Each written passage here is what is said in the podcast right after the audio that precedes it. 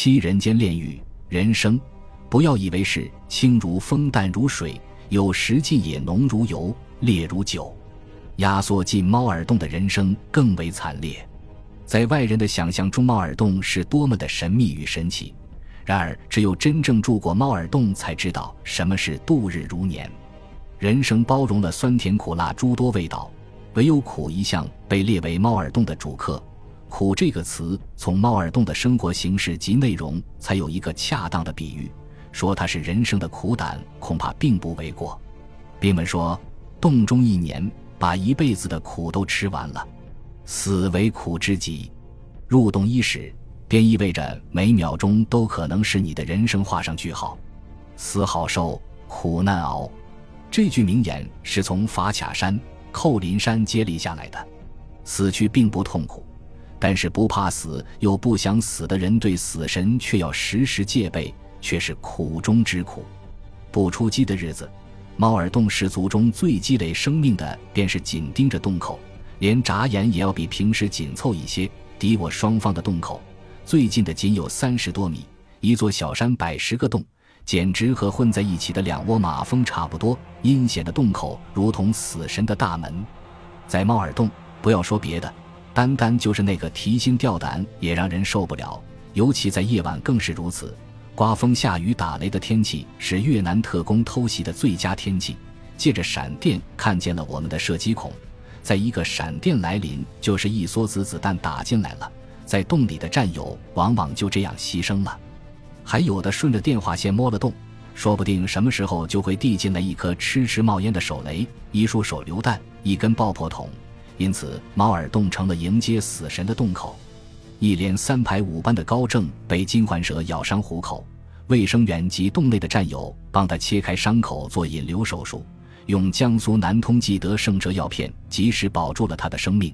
高烧昏迷三天后的他，再次从死神面前回到战友身边。八月二十二日晚，电闪雷鸣，天下着南疆特有的滂沱大雨，山洪肆虐的喧嚣而下，洪水向地势低洼的猫耳洞灌进去，在洞内的战友全部浸泡在洪水里面。小高被安排在洞口稍高的地方。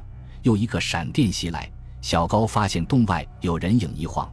紧接着，一颗痴痴冒烟的苏制手雷扔进洞内，他来不及叫战友，就是一道用自己孱弱的身体压在手雷上，一声闷响，小高被爆炸的气浪掀起，沉重的落在猫耳洞内，牺牲在洪水泛滥的猫耳洞十四号洞内。战友旋风般的冲出猫耳洞，展开搜索，击毙来偷袭的越南特工四人，其中一个特工年龄仅十五岁左右。战友们紧紧抱住高正，死死不愿松手。在为小高清洗遗体的时候，发现大量弹片从小高背部穿入，后背呈开放性伤口，血肉模糊。这是最典型的一个例子。从猫耳洞生还的战士坦然地告诉在后方的青年说：“人一生能够活二次。”三百二十二阵地是老山战场的中部，这个山头被三分之二的越军占领着，三分之一是我方的几个少尉。这里是争夺最激烈、失守和收复次数最多的一个阵地。八四年六月，为了不惜一切代价夺回这个阵地的一号少尉，一下子就损失了我们一百多战士的生命，争夺的相当惨重。三百二十二阵地的几个洞各有特色。二号洞是排直，用匍匐前进的姿势往下爬十几米才到底，里面的味道实在不敢恭维，里面充斥着臭味、汗酸味。霉味、馊味、老鼠味、煤油味、小烟，十种味道俱全。唯有做饭的时候，偶尔有一丝香味。最为凄惨的景观是靠左边一排排的空罐头盒子，里面全是大便。距离敌人远的洞囤积一日便可以处理了，而二号洞则要长期积累，待军工送上罐头，再运下一部分这样的罐头出去。来不及运下的，就随同弹药移交给接受阵地的友军。洞中都有相当数量的代代相传的陈年罐头，这些罐头成了老鼠们的美餐，它们不光吃，还带的到处都是，成为一大景观。四号洞叫水牢，口朝天，地势低，加之是雨季，一下雨就灌水泡汤，蹲在水里实在不是滋味。在猫耳洞里面泡汤也是猫耳洞的普遍景观，有很多猫耳洞口朝天，地势低。一下雨就灌水泡汤，蹲在水里掏也掏不出来。不论上洞或者石洞，几乎没有不漏雨不灌水的。有的水只有几十公分深，有的水灌水灌到淹了脖子。很多时候，水在十多小时后会退去，但是遇到连阴雨，则要连续在洞里跑个几天甚至十几天，有水也不能离开洞，必须坚守。猫耳洞人就蹲在水里，跪在水里，把枪绑在肩膀上，电台顶在头上，实在顶不住，就在水里睡着了，头他拉在水里，又猛地被激醒。等水退了，浑身上下又白又炫满了大皱褶，皮肤四肢好像不是自己的。一根管子迈向洞外，管子这头固定了一个敲去底底的酒瓶子，这里就是小便处。小便时需摆放一个侧卧的造型，弄不好让玻璃碴子花了就得发炎。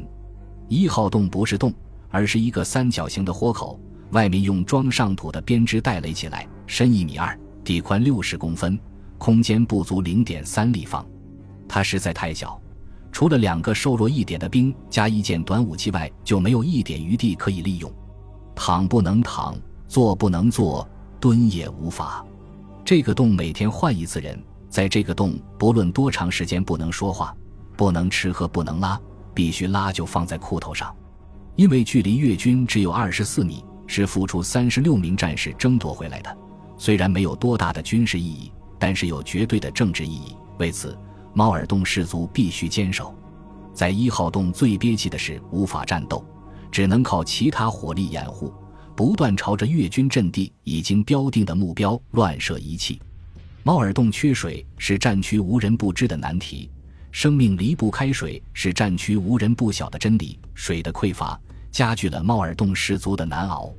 四号洞五月二日至四日连续三个夜间遭到敌人强烈偷袭，储存的七桶水被炸飞了四桶，伪装部分起火，仅剩余的三桶用于灭火，否则将危及储存的弹药。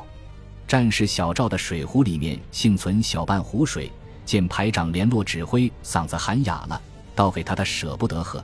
三日下午，指导员王鲁阳带领十八名党员韩雪老。突破炮火封锁，强行运送弹药上了四号洞。排长拿出那半壶水，大家心情沉重，谁也无法喝那珍贵的水。只有两名伤员吃药，微微的喝了两口。次日，党员再次强运水两桶，才缓解了危机。那种情景，仿佛回到了炮火连天的上甘岭一样。三号洞居住着两位阴险的邻居蟒蛇，赶又赶不走。谁知道他什么时候发脾气？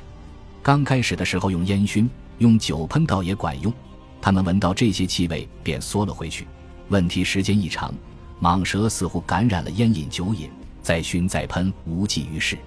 因此，兵们不得不小心翼翼的侍候。午餐肉罐头打开，随时让他们享受；鸡蛋一溜摆在地上，靠蛇洞的地方由他们自己消化。驻扎在三号洞的兵很是畏惧这两邻居。后来。他们仿佛与冰结下了深厚的情谊一般，饿了就出来，吃了就缩回去，甚至就躺在洞内。有一个广西兵试探着触摸他们，他们也静静地让他摸。这一发现成为哥伦布发现了新大陆，战友们纷纷壮着胆子去接近他们。慢慢的，很多兵便有了与他们的合影。古往今来，多少人悲叹时间飞逝，人生苦短；多少人呼唤珍惜时间，热爱生命。但是在猫耳洞。猫耳洞人却憎恨时光之舟太慢，已经没有什么法子来挥霍时间。战斗之余都得找点事情干。指甲一天可以剪十遍，每次剪得越少越好。枪一天可以分解开来擦拭十遍。十个弹药箱子每天摆放一个造型，三十天不重复。有手艺的能工巧匠则利用在猫耳洞的绝妙机会，利用弹头制作发明十字架。一度时期，后方青年最为流行佩戴弹头做的十字架，就是那时在猫耳洞发明并推广流行的。兵们夜晚在猫耳洞的时候是最活跃的时候，吹牛侃大山是猫耳洞的必修课。牛臂大王是猫耳洞氏族中最受欢迎的人物。先是回忆性吹，后是创造性吹，荤素一勺子会。尤其是那些已经结婚的老兵谈论男女间的乐趣。很是让青春搏动的兵们崇拜不已，幻想不已。于是兵们开始各自忆苦思甜，开始了恋爱经历的炫耀及胡编乱造。打扑克、下象棋也是猫耳洞十足的必修课。人多的洞可以打扑克，开拔时带来的扑克成为了宝贝。打烂了一张，用膏药贴上画上画点，继续打。有的一张牌上贴有三至四片膏药，因为军工供应的物品中唯一没有这些打发时间的东西，以致一副扑克有几寸厚。象棋容易解决，去卫生队要三十二片去痛片，拆一个春城烟的壳子，用红蓝圆珠笔直接在药片上写上车、马、炮等棋子，再画一个棋盘就可消遣。必要时刻。可以拿最厉害的将、帅、车、马、炮来应付感冒之类的小毛病。一度时期，猫耳洞人的扑克棋艺水平显著得以提高。猫耳洞的孤寂有一种无法抗拒的力量，仿佛有一种无法摆脱的危机在纠缠着自己。它让你忍无可忍，又无能为力，还必须忍之受之。人的精神需求与欲望在猫耳洞里面成为孤寂与烦躁的感受源泉。它随时跟着你的灵魂，这种灵魂的长久折磨，让你欲生不能，欲死不能。压抑的战士们的一腔热血，恨不得冲出去厮杀一场，死也死个痛快的冲动。如不是战场纪律的约束，大概没有一个人愿意像冬眠的动物一样，蜷缩在黑暗、肮脏、潮湿、窄小的洞中，与老鼠、毒蛇、蚊虫为伍那么长时间。